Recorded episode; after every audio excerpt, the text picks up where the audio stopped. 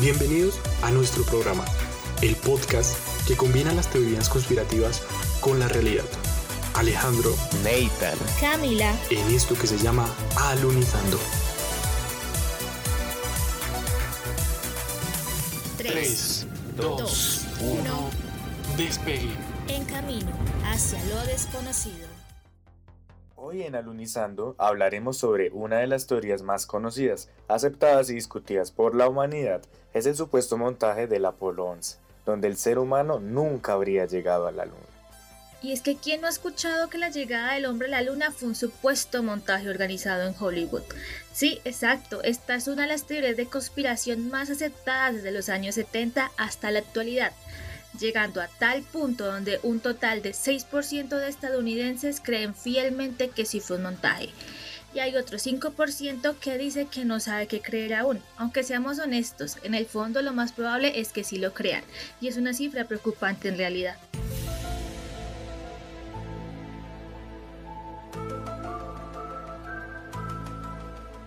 Sí, pues este 5 y 6% de la población de Estados Unidos, que también es similar al porcentaje en el mundo que creen en esto, pues o es superior a todos nosotros, tiene un intelecto coeficiente muy alto, o por el contrario son personas que no ven más allá de su nariz y que creen y comen entero.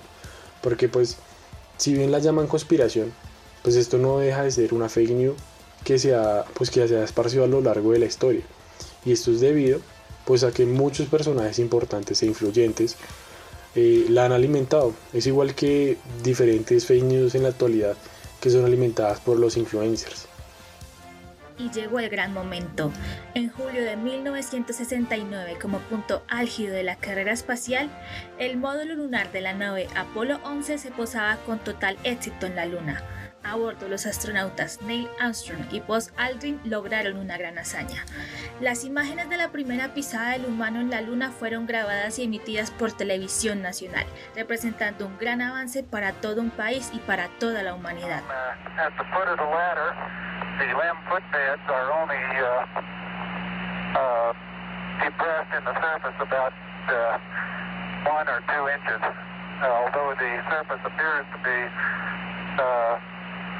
Very, very fine grained as you get close to it. It's almost like a powder. Ground mass uh, is very fine.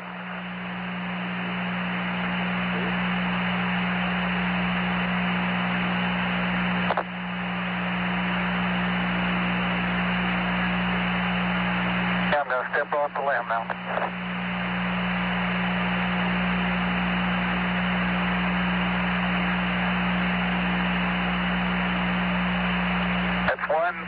Step for man, one giant leap for mankind. Fue tal el prodigio científico y técnico de esta hazaña que generó escepticismo en muchos, quienes consideraron de que este era un montaje digno de Hollywood. Y bueno, desde aquí se comenzó a generar contenido de conspiración como ninguna otra vez se había generado, en donde se consideraba de que este era un producto del cine y que fue dirigido incluso por el mismo Kubrick, o que los astronautas se fueron a la luna pero elaboraron una grabación falsa para ocultar supuestos encuentros con criaturas extraterrestres. Bueno muchachos, pero ¿qué sucedería si realmente el alunizaje hubiera sido un montaje? ¿Cómo se habría realizado? ¿Habría sido posible engañar al mundo entero? Lo descubriremos a continuación. Alunizaje un pequeño paso para el hombre, pero un gran salto para la humanidad. Los tres astronautas Neil Armstrong, Buzz Aldrin y Michael Collins salen de la Tierra, logran llegar a la Luna, clavan la bandera de Estados Unidos en su superficie como símbolo de victoria en la carrera espacial y retornan a casa con total éxito. Si lo miramos desde otra perspectiva, suena como algo muy parecido a una película de Hollywood, ¿verdad? Si realmente este hito histórico para los Estados Unidos fue un gran montaje, podrían llegar a imaginar un estudio de Hollywood con un presupuesto de 150 mil millones de dólares. Sí, como lo han escuchado, 150 mil millones, ya que en total fueron asignados 24 mil millones para que el Apolo 11 se posara en la Luna, cerca del 60% del presupuesto de la NASA en ese momento. Y esto es lo que equivale a 150 mil millones de dólares, una cantidad de dinero impresionante. Bueno, y si asumimos que este gran dinero fue asignado a un engaño perfecto, ¿cuántos habrían gastado en total para fingir un alunizaje?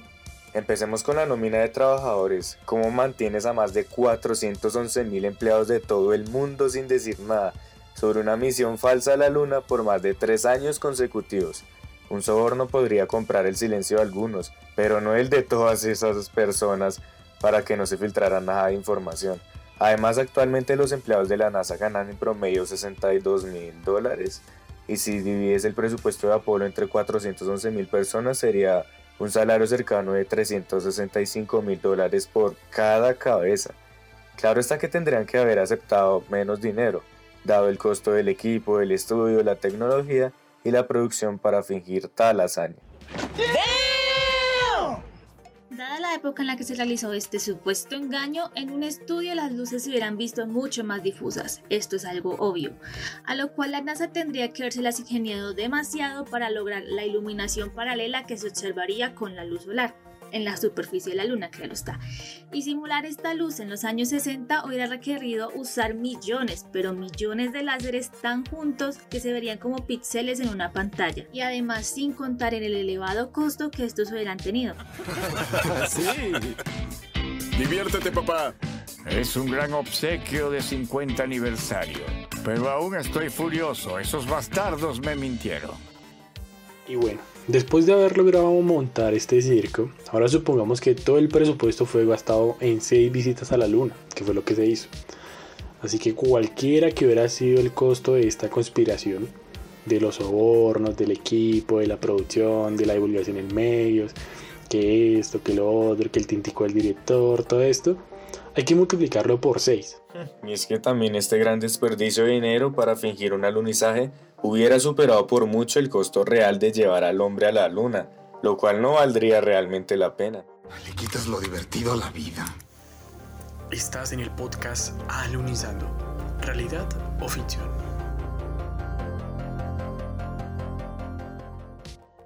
Bueno, y si realmente esto no fuera posible en una manera económica, como lo comentamos, ya que sería mucho más caro fingir un montaje que llevar una nave verdadera a la Luna, ¿qué dice la NASA sobre los muchos argumentos que sostienen que el alunizaje fue falso? Como por ejemplo la afirmación de que en ninguna fotografía de la Luna se ven las estrellas, o que las huellas dejadas supuestamente por los astronautas son falsas. ¿Qué hay que decir sobre esto?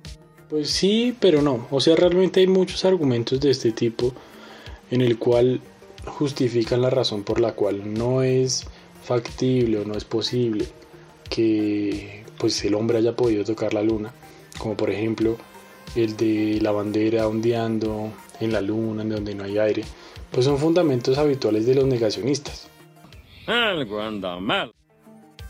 Pues muchachos, no hay que ser muy observador para apreciar en las fotografías que una escuadra superior o una especie de alambre permite que la icónica bandera permanezca erguida, a lo que se une el material del que está hecha, que muestra a propósito una serie de arrugas y dobleces causados por haber viajado un largo tiempo empacada, lo que da esta impresión de que ondea, obviamente. ¿Qué sucede aquí? Creo que el estafador resultó estafado. Y bueno, otra de las evidencias de que el hombre nunca tocó la luna son las fotos y videos donde no se ve ninguna estrella. Y bueno, los conspiradores que seguramente se la pasan día y noche en la luna. Entonces, esta gente considera que desde allá se tienen que ver, porque pues como no hay nada que los obstruya, pues seguramente debería verse. Entonces, lo que ellos suponen es que la NASA dentro de su plan lo que hizo fue colocar pantallas negras en donde no tuvieran que colocar constelaciones, porque si las colocaban, si las pintaban a mano, entonces pues seguramente un astrólogo o alguien con mucho conocimiento como ellos, pues se iba a dar cuenta, ¿sí? Se iba a dar cuenta de que era pintura. Bueno, esto se pone interesante. Exacto, eso es lo que afirman los conspiranoicos, pero la verdad es que la débil luminosidad de las estrellas es incapaz de impresionar la película fotográfica. Esto en las cámaras que fueron llevadas a la luna, ya que no contaban con gran tecnología. A ello también tenemos que añadir el fuerte brillo de la luz solar sobre la superficie, ya que esto condicionó aún más la toma de estas fotografías. Y de hecho nosotros tampoco vemos las estrellas, porque cuando realizamos una fotografía con una exposición normal, su luz no alcanza a ser captada Para lograrlo tenemos que dejar un tiempo de exposición bastante largo y contar con una buena cámara también. Podcast Alunizando, aterrizando todas las teorías conspirativas a la realidad. De hecho, también se ha argumentado que el Eagle, el módulo con el que Armstrong y Aldrin aterrizaron en la Luna, no dejó cráter alguno, aunque pesaba más de 15 toneladas. Lo cierto es que buena parte de ese peso lo constituía el combustible que consumió antes de alunizar. Increíble, ¿no? Claro, parce. Además que en la Luna eh, la, la gravedad es 6 veces menor que en la Tierra. Por ende, el Eagle pesaba alrededor de 1.5 toneladas. Esto es lo que pesa un carro promedio, lo cual es pues insuficiente para abrir un cráter. Además, teniendo en cuenta este peso, para abrir un cráter hubiera sido necesario que hubiera eh, llegado de una forma violenta. Y pues realmente el aterrizaje fue muy suave, ya que de otra forma no hubieran sobrevivido. Además teniendo en cuenta de que tampoco es posible que se abriera un cráter debido a que a pesar de que eh, la luna está cubierta por un fino polvo, por una tierra, por así decirlo, y esta es en su mayoría roca. ¿Por qué nadie me lo dijo? ¡Ay, debo haber parecido un idiota! Exacto, un argumento más que es desmentido. Pero hay otro recurrente argumento sobre el falso lunizaje, y es que las sombras de la luna no deberían ser paralelas. Y esto es desmentido por nada más y nada menos que Javier Santaolalla, un físico, ingeniero, doctor en física de partículas y divulgador científico español en su popular video de YouTube, El viaje a la luna, montaje, conspiración, donde nos aclara desde una perspectiva científica y física el por qué esto no tiene nada de sentido. Escuchémoslo. Los que defienden esta teoría de la conspiración también llaman la atención sobre las sombras que aparecen en algunas fotos.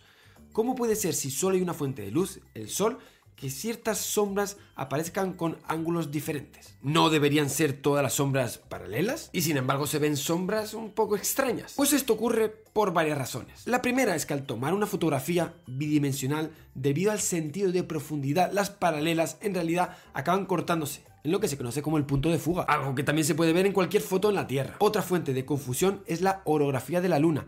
Debido a la irregularidad de la superficie, se puede tener la sensación de que las sombras no son paralelas. Esto es precisamente lo que se probó en los cazadores de mitos. Todas estas cosas pueden ser probadas con una cámara de fotos aquí, en la Tierra.